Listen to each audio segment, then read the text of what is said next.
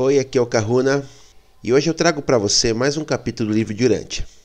Nessa playlist estamos trazendo todos os capítulos da parte 4 na sua íntegra.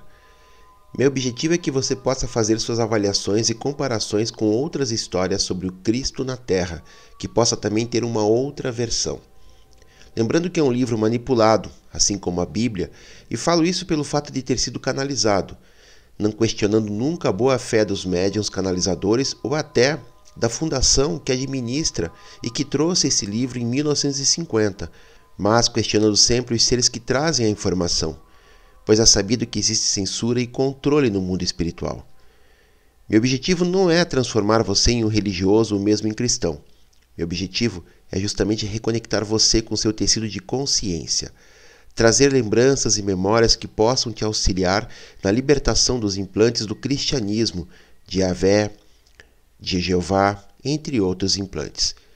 Sou terapeuta, atendo presencialmente aqui em Curitiba e à distância no mundo inteiro, e desenvolvi um método que, através da apometria, cura estelar, magia, reintegração psicoespiritual, entre outras técnicas associadas à minha ancestralidade e conexões, que me permitem conectar com seu tecido de consciência e com isso removemos implantes, holografias e tudo aquilo que está controlando você possibilitando que você possa assumir o controle dessa e das outras experiências, pois para mim o tempo não existe e esse trabalho é realizado nesse universo que é você. Se quiser saber mais sobre o meu trabalho, me chame no WhatsApp que está disponível na descrição do vídeo. Contribua com o canal, todos os dados estão na descrição do vídeo. Toda ajuda sempre é bem-vinda e eu retribuo colocando você no meu roponopono de prosperidade e gratidão que faço sempre aos domingos. Sugestões, dicas de outros livros, perguntas que não façam parte do conteúdo do vídeo, passe um e-mail, sempre respondo e é mais uma forma de você estar entrando em contato comigo. Vamos ao vídeo de hoje. Documento 172 A entrada em Jerusalém. Jesus e os apóstolos chegaram a Betânia pouco depois das quatro horas, na sexta-feira, à tarde, 31 de março do ano 30 depois de Cristo. Lázaro, as suas irmãs e os amigos deles aguardavam. E já que tanta gente vinha durante todo o dia para falar com Lázaro sobre a sua ressurreição, Jesus foi informado de que haviam sido feitos arranjos para que se alojasse com um crente da vizinhança um certo Simão, o qual, desde a morte do pai de Lázaro, passou a ser o principal cidadão da pequena aldeia. Naquela tarde, Jesus recebeu muitos visitantes, e a gente comum de Betânia e Betfagé deu o melhor de si para fazê-lo sentir-se bem-vindo. Embora muitos pensassem que agora Jesus estava indo para Jerusalém, em um total desafio ao decreto de morte do Sinédrio, para proclamar-se rei dos judeus, a família de Betânia, Lázaro, Marta e Maria, compreendia mais profundamente que o mestre não era aquela espécie de rei. E eles sentiram vagamente que esta poderia ser a última visita a Jerusalém e a Betânia. Os sacerdotes principais estavam informados de que Jesus alojara-se em Betânia, mas julgaram que seria melhor não tentar apanhá-lo dentre os seus amigos decidiram esperar a sua vinda a Jerusalém. Jesus sabia sobre tudo isso, mas se encontrava esplendidamente calmo. Seus amigos nunca o haviam visto mais tranquilo e amável. Mesmo os apóstolos estavam espantados de que ele estivesse tão despreocupado, sendo que o sinédrio havia convocado todo o mundo judeu a entregá-lo nas suas mãos. Enquanto o mestre dormia, naquela noite, os apóstolos velavam por ele, dois a dois, e muitos deles estavam armados com as espadas. Bem cedo, nessa manhã, eles foram acordados por centenas de peregrinos que vieram de Jerusalém, mesmo sendo um dia de sábado, para ver Jesus e Lázaro, o mesmo que Jesus havia ressuscitado dos mortos. O sábado em Betânia. Os peregrinos, vindos de fora da Judéia, bem como as autoridades judaicas, se haviam perguntado: O que acha? Jesus virá para a festa? Portanto, quando o povo ouviu dizer que Jesus estava em Betânia, ficou contente. Os sacerdotes principais e os fariseus, todavia, se revelaram um tanto perplexos. estavam contentes de tê-lo sob a sua jurisdição, mas ficaram um pouco desconcertados com a ousadia dele. Lembraram-se de que, na sua visita anterior a Betânia, Lázaro havia ressuscitado dos mortos, e Lázaro estava transformando-se em um grande problema para os inimigos de Jesus. Depois da festa do sábado, à tarde, seis dias antes da Páscoa, toda Betânia e Betfagé juntaram-se para celebrar a chegada de Jesus com um banquete público na casa de Simão. Essa ceia deu-se em honra de Jesus e de Lázaro e foi oferecida em desafio ao sinédrio. Marta orientou o serviço da comida. A sua irmã Maria estava entre as mulheres espectadoras, pois era contra o costume dos judeus que uma mulher tivesse assento em um banquete público. Os agentes do sinédrio encontravam-se presentes, mas eles temiam aprender Jesus no meio dos seus amigos. Jesus conversou com Simão sobre o Ióshua de outrora, cujo nome era homônimo seu, e contou como Ióshua e os israelitas haviam vindo a Jerusalém, passando por Jericó. Ao comentar sobre a lenda da queda das paredes de Jericó, Jesus disse: Eu não me preocupo com paredes de tijolos e de pedra mas gostaria que as paredes do preconceito, da presunção e do ódio desmoronassem diante dessa pregação sobre o amor que o Pai tem por todos os homens. O banquete continuou de um modo bastante alegre e normal, afora o fato de que todos os apóstolos estavam mais sérios do que de costume. Jesus encontrava-se excepcionalmente alegre e tinha estado brincando com as crianças até o momento de dirigir-se à mesa. Nada de extraordinário aconteceu até perto do final do festim, quando Maria, a irmã de Lázaro, saiu do grupo das mulheres espectadoras e, indo até onde Jesus estava reclinado como hóspede de honra, pôs-se a abrir um grande frasco de alabastro de um unguento muito raro e caro, e depois de ungir a cabeça do mestre, começou a ungir os seus pés, e logo tomou os próprios cabelos para com eles enxugar-lhes os pés. Toda a casa começou a preencher-se com o odor do unguento, e todos os presentes assombraram-se com o que Maria estava fazendo. Lázaro nada disse, mas quando algumas das pessoas murmuraram, mostrando indignação por um unguento tão caro ser utilizado assim, Judas Iscariotes deu alguns passos até onde André estava reclinado e disse: Por que não se teria vendido esse unguento para dedicar o dinheiro a alimentar os pobres? Devias falar com o Mestre para que ele repreenda tal desperdício. Jesus, sabendo o que eles pensavam e ouvindo o que diziam, colocou a sua mão sobre a cabeça de Maria, que estava ajoelhada ao seu lado, e com uma expressão bondosa no rosto, ele disse: Deixai-a em paz, todos vós. Por que a importunais por isso, vendo que ela fez uma coisa boa, segundo o seu coração? A vós que murmurais e que dizeis que esse unguento deveria ter sido vendido para que o dinheiro fosse dado aos pobres, deixai que eu diga que tendes os pobres sempre convosco, de modo que podeis ministrar a eles a qualquer momento que parecer conveniente para vós. Mas eu não estarei sempre convosco. Em breve irei para junto do meu pai. Essa mulher há muito guarda esse unguento para o meu corpo, quando for enterrado. E agora que lhe pareceu bom fazer esta unção, em antecipação à minha morte, a ela não lhe será negada essa satisfação. Com isso, Maria lança sua reprovação a todos vós, pois com esse ato ela evidencia fé no que eu disse sobre a minha morte e ascensão até meu Pai no céu. Essa mulher não será reprovada pelo que faz esta noite. Entretanto, antes eu digo a vós que nas idades que virão, em todos os lugares por onde esse evangelho for pregado, o que ela fez será comentado em memória dela. Por causa dessa repreensão, que foi tomada como uma reprovação pessoal, Judas Iscariotes finalmente decidiu buscar vingança para as suas mágoas. Muitas vezes, ele alimentou esse tipo de ideia subconscientemente, mas agora ousava ter esses pensamentos perversos na sua mente, de modo aberto e consciente e muitos outros convivas encorajaram-no nessa atitude, pois o custo desse unguento equivalia a uma soma igual aos ganhos de um homem durante um ano. O suficiente para dar pão a cinco mil pessoas. Maria, todavia, amava Jesus e havia adquirido esse unguento precioso com o qual embalsamar o seu corpo na morte, pois acreditara nas palavras dele, quando Jesus avisou-lhes de antemão que iria morrer. Então não se lhe podia recusar nada por haver mudado de ideia e decidido fazer essa oferta ao Mestre enquanto estava vivo. Tanto Lázaro quanto Marta sabiam que Maria vinha há muito tempo economizando dinheiro com o qual comprar esse frasco de óleo de nardo, e eles aprovavam sinceramente que ela agisse, como seu coração desejava, pois tinham posses e podiam facilmente arcar com uma tal oferta.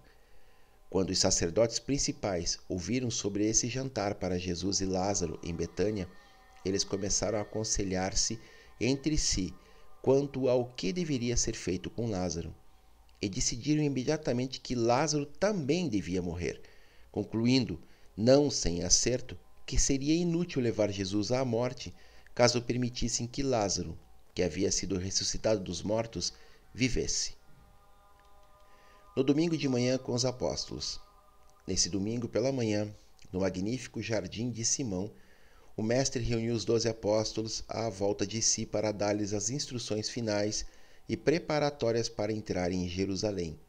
Disse-lhes que provavelmente daria várias palestras e ensinaria muitas lições antes de voltar para o Pai, mas aconselhou aos apóstolos absterem-se de fazer qualquer trabalho público durante a permanência em Jerusalém nessa Páscoa.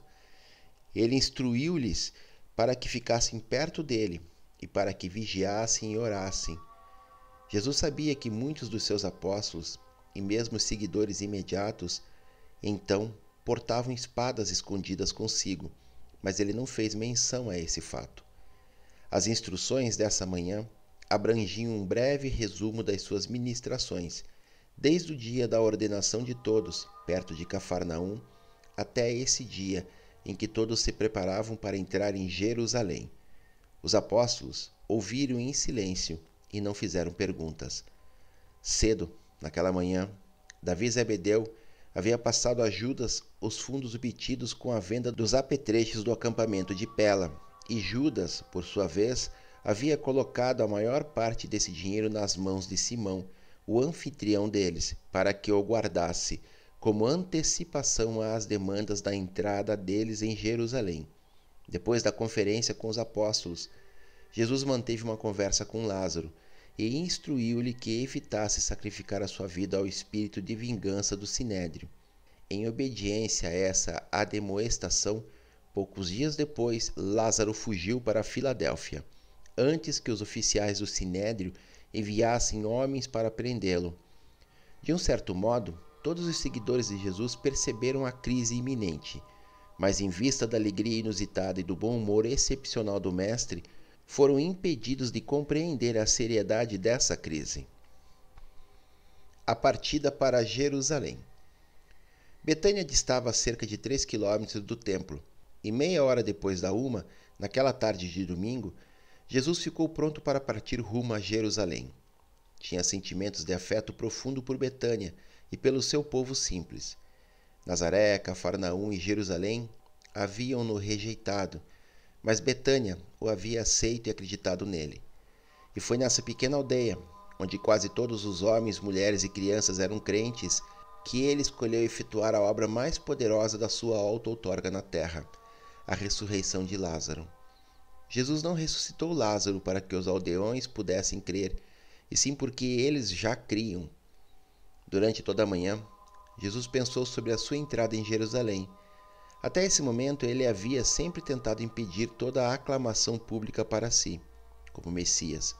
Mas agora era diferente. Aproximava-se o fim da sua carreira na carne. A sua morte havia sido decretada pelo Sinédrio e nenhum mal poderia advir por ele permitir aos seus discípulos dar livre expressão aos próprios sentimentos, exatamente como poderia ocorrer se ele tivesse escolhido fazer uma entrada formal e pública na cidade. Jesus não se decidiu por fazer essa entrada pública em Jerusalém como um último apelo ao favorecimento popular, nem como uma última tentativa final de obter o poder. nem o fez de todo para satisfazer as aspirações humanas dos seus discípulos e apóstolos. Jesus não abrigava nenhuma das ilusões de um sonhador fantasioso. Ele sabia muito bem qual seria o desenlace dessa visita. Tendo decidido fazer uma entrada pública em Jerusalém, o mestre viu-se frente à necessidade de escolher um método adequado de executar essa resolução. Jesus pensou sobre todas as muitas chamadas profecias messiânicas, as mais e as menos contraditórias, mas parecia haver sempre uma que seria apropriada para ele seguir. A maior parte dessas declarações proféticas retratava o rei como um filho e sucessor de Davi, um audaz e enérgico libertador temporal de todo Israel, do jugo do domínio estrangeiro. Mas havia uma passagem nas Escrituras, algumas vezes associada ao Messias, por aqueles que se atinham mais ao conceito espiritual da sua missão. E Jesus considerou que poderia utilizar coerentemente essa passagem como uma orientação para a entrada que projetava fazer em Jerusalém. Essa escritura encontrava-se em Zacarias e afirmava: Regozijai-vos grandemente, ó filha de Sião, dai gritos, ó filha de Jerusalém. Contemplai o vosso rei, vem a vós. Ele é justo e traz a salvação. Ele vem como alguém humilde, montado em um asno, em um jumento, filho de uma asna. Um rei guerreiro sempre entraria em uma cidade montado em um cavalo. Um rei em uma missão de paz e de amizade sempre entraria montado em um asno.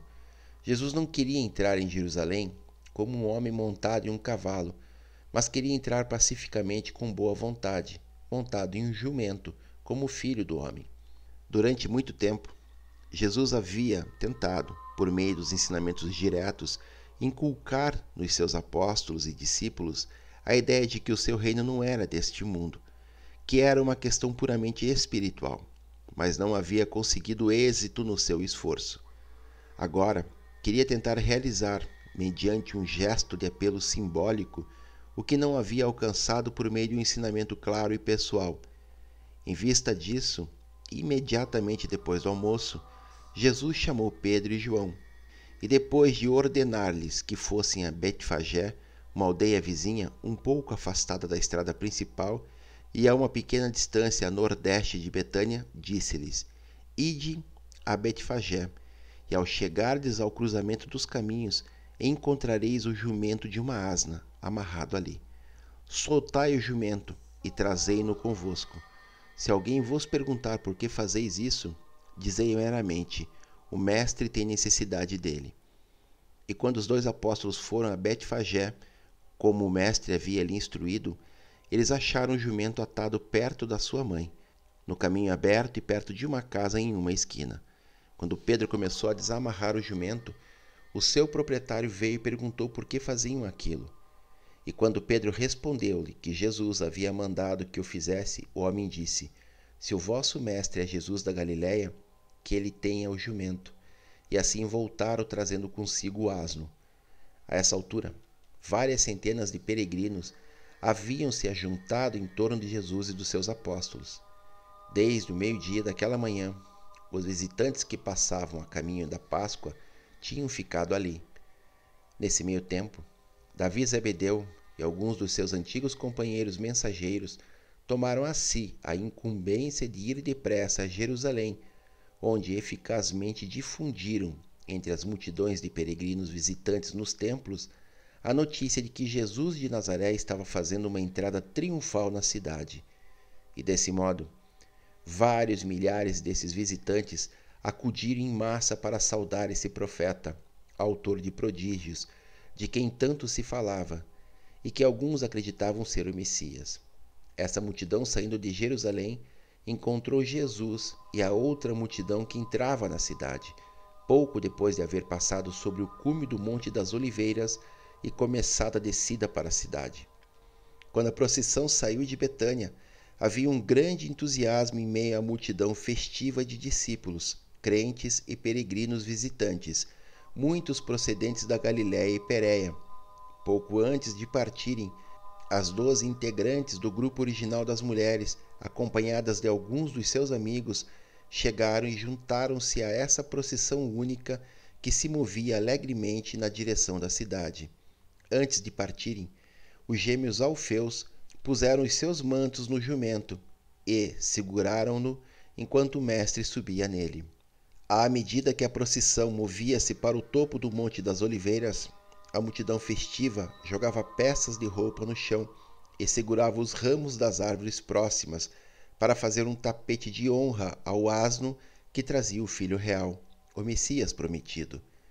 Enquanto a multidão feliz movia-se na direção de Jerusalém, todos começaram a cantar ou a gritar em uníssono o salmo: Hosana ao filho de Davi. Abençoado é ele que vem em nome do Senhor.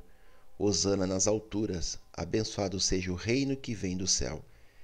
Jesus mantinha-se alegre e jovial durante o trajeto, até chegarem ao cume do Monte das Oliveiras, de onde se tinha uma visão plena das torres do templo. E o mestre deteve ali a procissão, e um grande silêncio apoderou-se de todos quando o viram chorando. Baixando o olhar sobre a vasta multidão que vinha da cidade para saudá-lo, o mestre, com muita emoção e com uma voz chorosa, disse: Ó oh, Jerusalém, se tivesses apenas sabido, tu também, ao menos neste teu dia, as coisas que pertencem à tua paz e que tu poderias tão livremente ter tido. Mas agora, essas glórias estão a ponto de serem ocultadas dos teus olhos. Tu estás a ponto de rejeitar o Filho da paz e dar as tuas costas ao Evangelho da salvação. Em breve virão os dias em que os teus inimigos abrirão uma trincheira em torno de ti e te assediarão por todos os lados. E irão destruir-te por completo, de modo que não ficará pedra sobre pedra. Tudo isso acontecerá a ti porque tu não reconheceste o momento da tua visitação divina. Estás a ponto de rejeitar a dádiva de Deus, e todos os homens te rejeitarão.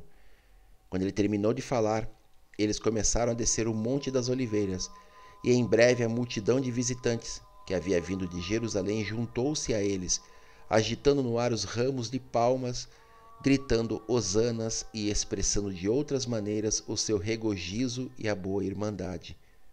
O mestre não havia planejado que essas multidões viessem de Jerusalém para encontrá-los.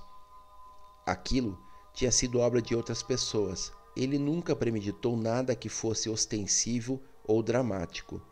Junto com a multidão que afluía para dar as boas-vindas ao Mestre, vieram também vários dos fariseus e outros inimigos de Jesus. Estavam tão perturbados por essa súbita e inesperada explosão de aclamação popular que temeram prendê-lo, pois uma ação assim poderia precipitar uma revolta aberta da população. Eles temiam muito a atitude do grande número de visitantes, que haviam ouvido falar bastante de Jesus e que, vários deles, acreditavam nele. Ao aproximar-se de Jerusalém, a multidão tornou-se mais expressiva, tanto que alguns dos fariseus adiantaram-se indo até Jesus para dizer: Instrutor, deverias repreender os teus discípulos e exortá-los a comportarem-se mais convenientemente. Jesus respondeu: Conveniente é que esses filhos deem as suas boas-vindas ao Filho da Paz, que foi rejeitado pelos principais sacerdotes. Inútil seria pará-los, pois, no seu lugar, essas pedras ao longo da estrada começariam a gritar. Os fariseus apressaram-se para ir à frente da procissão e voltar ao sinédrio, que então estava reunido no templo. E eles relataram aos seus amigos: Vede, tudo que fazemos não serve de nada. Estamos sendo confundidos por esse Galileu. O povo ficou louco por causa dele. Se não pararmos esses ignorantes, todo mundo o seguirá. Realmente não cabia atribuir um significado mais profundo a esta explosão superficial e espontânea de entusiasmo popular. Essas boas-vindas, embora tenham sido alegres e sinceras, não indicavam qualquer convicção verdadeira ou profunda nos corações dessa multidão festiva. Essas mesmas multidões ver-se-iam igualmente dispostas a rejeitar Jesus rapidamente, mais tarde, nesta mesma semana, quando o Sinédrio tivesse tomado uma posição firme e decidida contra ele, e quando eles ficassem desiludidos, quando eles entendessem que Jesus não iria estabelecer o reino de acordo com as expectativas nutridas durante tanto tempo por eles. Toda a cidade, contudo, via-se fortemente agitada, a um ponto em que todos perguntavam: Quem é esse homem? E a multidão respondia: Este é o profeta da Galiléia, Jesus de Nazaré. A visita ao templo. Enquanto os gêmeos Alfeus devolviam o jumento ao seu proprietário, Jesus e os dez apóstolos destacavam-se dos seus seguidores imediatos e davam uma volta pelo templo, vendo os preparativos para a Páscoa. Nenhuma tentativa foi feita para molestar Jesus, pois o sinédrio temia muito o povo, e essa era, afinal, uma das razões que Jesus tinha tido para permitir que a multidão o aclamasse assim. Os apóstolos pouco compreenderam que era essa a única forma humana de proceder que poderia ter sido eficaz para impedir a prisão imediata de Jesus ao entrar na cidade. O Mestre desejava dar aos habitantes de Jerusalém, aos notáveis, bem como aos humildes e às dezenas de milhares de visitantes da Páscoa, mais esta última oportunidade de ouvir o Evangelho e receber o Filho da Paz, se assim o quisessem. E agora, que a tarde caía e as multidões partiam em busca de alimentos, Jesus e os seus seguidores diretos foram deixados a sós. Que dia estranho havia sido aquele! Os apóstolos estavam pensativos, mas nada diziam. Nunca em todos os anos da sua associação com Jesus haviam presenciado um dia como aquele. Por um momento sentaram-se perto do tesouro do templo, observando o povo jogar ali as suas contribuições. Os ricos pondo muito na caixa coletora e todos dando de acordo com as suas posses. Ao final, chegou ali uma viúva pobre, miseravelmente vestida, e eles perceberam que ela jogara duas moedas, pequenas peças de cobre, na corneta. E então Jesus disse, chamando a atenção dos apóstolos para a viúva: Guardai bem o que acabastes de ver. Esta pobre viúva jogou ali mais do que todos os outros, pois todos os outros puseram lá uma pequena fração do seu supérfluo, como dádiva, mas esta pobre mulher, mesmo estando em necessidade, deu tudo o que tinha, até mesmo aquilo de que necessitava. Enquanto a tarde caía, eles caminharam pelas praças do templo em silêncio, e após Jesus haver observado essas cenas familiares, uma vez mais, relembrando as suas emoções de visitas passadas, não se esquecendo das primeiras, ele disse: Vamos a Betânia para descansar. Jesus, junto com Pedro e João, foram para a casa de Simão, enquanto os outros apóstolos alojaram-se com os seus amigos em Betânia e Betfagé. A atitude dos apóstolos. Nesse domingo à tarde, ao voltarem a Betânia, Jesus caminhou à frente dos apóstolos. Nenhuma palavra foi pronunciada até que eles separaram-se depois de chegarem à casa de Simão. Jamais doze seres humanos experimentaram emoções tão diversas e inexplicáveis como as que surgiam agora nas mentes e nas almas desses embaixadores do reino. Esses robustos galileus encontravam-se confusos e desconcertados, não sabiam o que esperar em seguida. Estavam surpresos demais para sentir medo. Nada sabiam dos planos do Mestre para o dia seguinte e não fizeram perguntas. Foram para os seus alojamentos, ainda que não dormissem muito, exceto os gêmeos. Contudo, não montaram uma guarda armada para Jesus na casa de Simão. André estava profundamente desnorteado, quase confuso. Foi o único apóstolo que não tentou avaliar seriamente a explosão popular de aclamação. Seu pensamento estava por demais ocupado com a responsabilidade de dirigente do corpo apostólico para dar uma atenção mais séria ao sentido ou à significação dos altos hosanas da multidão.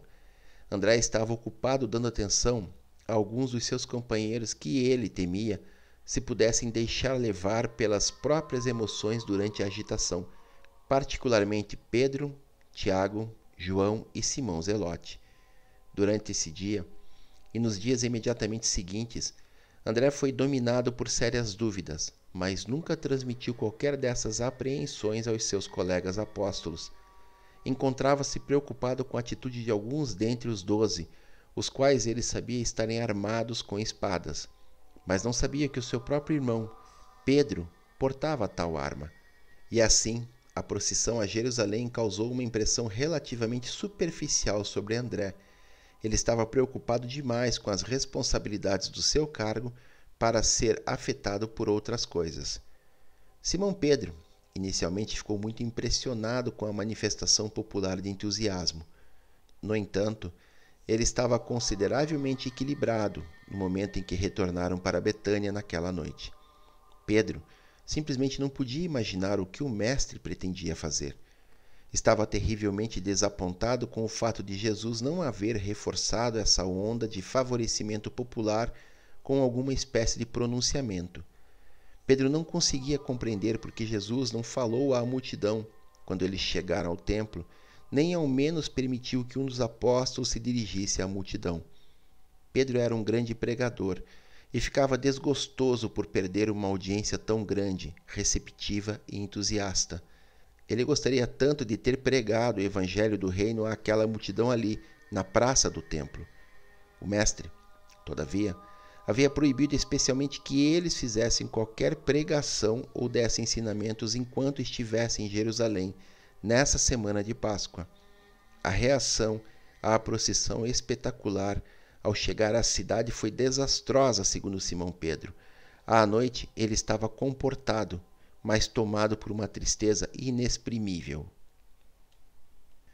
Para Tiago Zebedeu, esse domingo foi um dia de perplexidade e de profundo embaraço. Ele não podia captar o significado daquilo que estava acontecendo.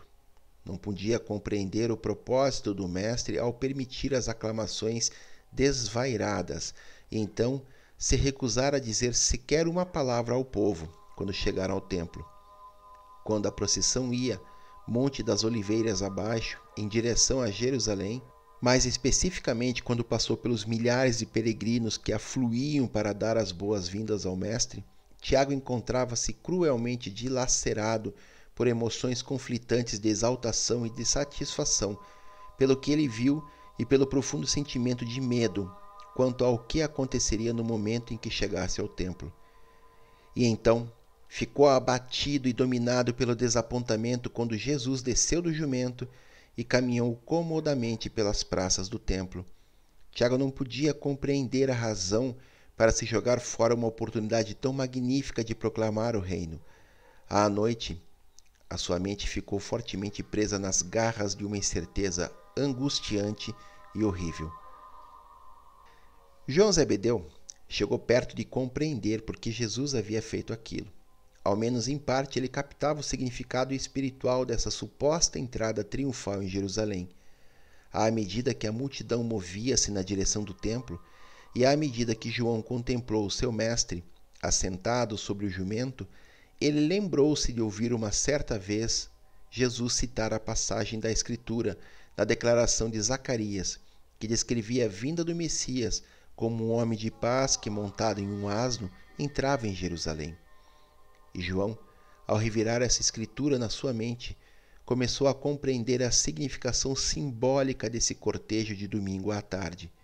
Ao menos ele captou do significado dessa escritura o suficiente para capacitá-lo a desfrutar do episódio de algum modo e para impedir que ficasse por demais deprimido ao final, aparentemente sem propósito, da procissão triunfal. João possuía um tipo de mente que, de modo natural, inclinava-se para sentir e pensar por meio de símbolos. Felipe estava inteiramente transtornado pelo inesperado e pela espontaneidade daquela explosão. Ele não podia ordenar suficientemente os seus pensamentos enquanto descia o Monte das Oliveiras, a ponto de chegar a uma opinião determinada sobre o que aquela manifestação poderia significar. De um certo modo, ele desfrutou do espetáculo, já que era em honra ao seu mestre. No momento em que chegaram ao templo, ele ficou perturbado pelo pensamento de que Jesus pudesse possivelmente pedir-lhe que alimentasse a multidão, e tanto assim que a conduta de Jesus, ao afastar-se comodamente da multidão e que desapontou tão sofridamente a maioria dos apóstolos, havia sido um grande alívio para Felipe. As multidões, algumas vezes, haviam sido uma grande provação para o administrador dos doze. Depois de aliviar-se desses medos pessoais quanto às necessidades materiais das multidões, Felipe juntou-se a Pedro na expressão de desapontamento, por nada haver sido feito para dar ensinamentos à multidão. Naquela noite, Felipe pôs-se a refletir sobre essas experiências e foi tentado a duvidar de toda a ideia do reino. Ele imaginou honestamente o que podiam significar todas essas coisas, mas não expressou as suas dúvidas a ninguém. Ele amava demais a Jesus. Ele tinha uma grande fé pessoal no Mestre.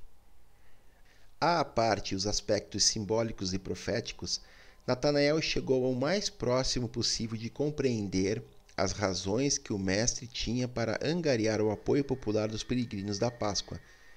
Ele estivera pensando, antes de chegarem ao templo, que, sem o aspecto convincente daquela entrada em Jerusalém, Jesus teria sido preso pelos oficiais do Sinédrio e jogado na prisão no momento em que se atrevesse a entrar na cidade. E, portanto, ele não estava nem um pouco surpreso de que o mestre não fizera nenhum uso das multidões alegres, depois de penetrar paredes adentro da cidade e de ter assim impressionado tão poderosamente os líderes judeus a ponto de fazê-los absterem-se de colocá-lo imediatamente na prisão.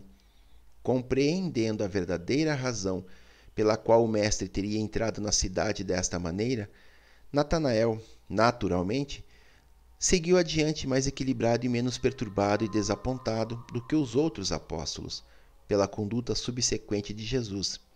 Natanael depositava grande confiança no entendimento de Jesus a respeito dos homens, tanto quanto na sua sagacidade e habilidade para lidar com as situações difíceis. Mateus, a princípio, esteve confuso por causa da manifestação espetacular. Ele não captou o significado daquilo que os seus olhos estavam vendo, até que também ele se lembrasse da escritura de Zacarias, em que o profeta havia aludido ao júbilo de Jerusalém, porque o seu rei viera trazer a salvação montado em um jumento de asno, Enquanto a procissão rumava em direção à cidade, dirigindo-se logo para o templo, Mateus ficou extasiado. Ele estava seguro de que algo extraordinário aconteceria quando o mestre chegasse ao templo à frente dessa multidão aclamadora. Quando um dos fariseus zombou de Jesus, dizendo: Olhai, todo mundo, vide quem vem lá, o rei dos judeus montado em um asno. Mateus só conseguiu não lhe pôr as mãos em cima a custo de um grande esforço. Nenhum dos doze estava mais deprimido no caminho de volta para Betânia naquele entardecer. Junto com Simão Pedro e Simão Zelote, Mateus experimentava uma tensão nervosa a mais alta e à noite estava em um estado de exaustão total. Mas pela manhã, Mateus ficou mais animado, afinal ele sabia ser um bom perdedor. Tomé era o homem mais desnorteado e perplexo de todos os doze. Durante a maior parte do tempo, apenas limitou-se a seguir os demais, contemplando o espetáculo e perguntando-se honestamente qual poderia ser o motivo do mestre ao participar de uma manifestação tão peculiar. No fundo do seu coração, ele considerava toda a representação um pouco infantil, se não absolutamente tola. Ele nunca havia visto Jesus fazer nada semelhante, e não sabia como explicar a sua estranha conduta nesta tarde de domingo. No momento em que eles chegaram ao templo, Tomé havia deduzido que o propósito dessa manifestação popular era amedrontar o sinédrio de um tal modo que não ousasse prender imediatamente o mestre. No caminho de volta para Betânia, Tomé pensou muito, mas nada disse. Na hora de deitarem-se, a habilidade do mestre em organizar a entrada tumultuada em Jerusalém havia começado a exercer um apelo ao seu senso de humor, e ele estava contente e aliviado por tal reação. Esse domingo começou por ser um grande dia para Simão Zelote. Ele teve visões de feitos maravilhosos em Jerusalém nos próximos poucos dias, e nisso ele tinha razão, mas Simão sonhara com o estabelecimento de um novo governo nacional dos judeus, com Jesus no trono de Davi. Simão via os nacionalistas entrando em ação tão logo esse reino fosse anunciado, e ele próprio, no comando supremo das forças militares reunidas do novo reino. A caminho do Monte das Oliveiras, visualizou mesmo o Sinédrio e todos os seus simpatizantes mortos antes do entardecer naquele dia. Acreditara realmente que algo grandioso ia acontecer. Ele havia sido o homem mais barulhento de toda a multidão.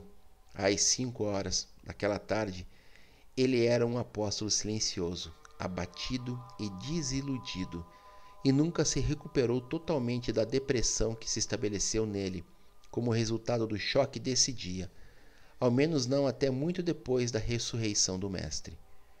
Para os gêmeos Alfeus, esse foi um dia perfeito.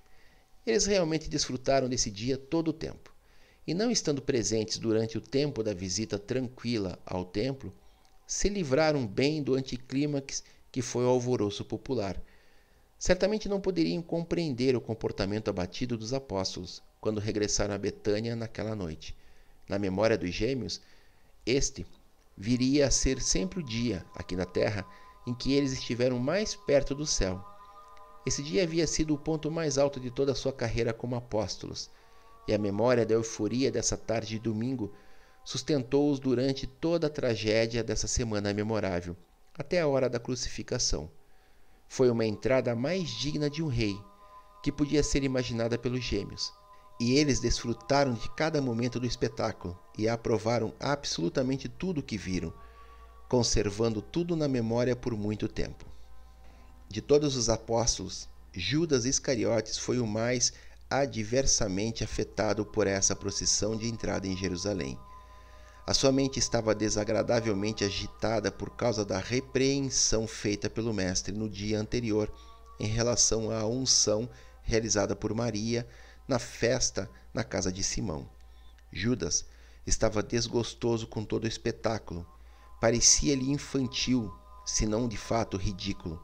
E à medida que esse apóstolo vingativo presenciava os acontecimentos dessa tarde de domingo, para ele Jesus parecia assemelhar-se mais a um palhaço do que a um rei.